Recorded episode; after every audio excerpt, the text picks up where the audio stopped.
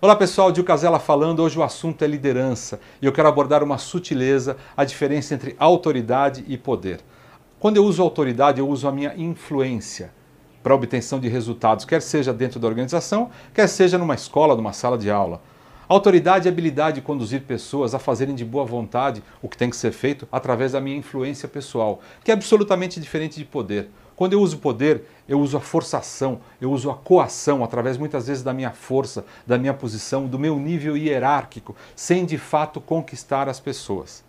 Quando eu tenho autoridade, eu consigo conduzir as pessoas na obtenção de resultados. Eu uso a condução. Quando eu uso poder, eu volto à coação, à forçação de barra. Um exemplo muito prático disso é o professor. Existe o professor que tem autoridade, é aquele professor que ministra o assunto de uma maneira correta, de uma maneira séria, mas de uma forma absolutamente envolvente, dá saudade da aula dele, dá vontade de assistir de novo a aula desse professor. Esse professor é absolutamente diferente daquele que usa o poder.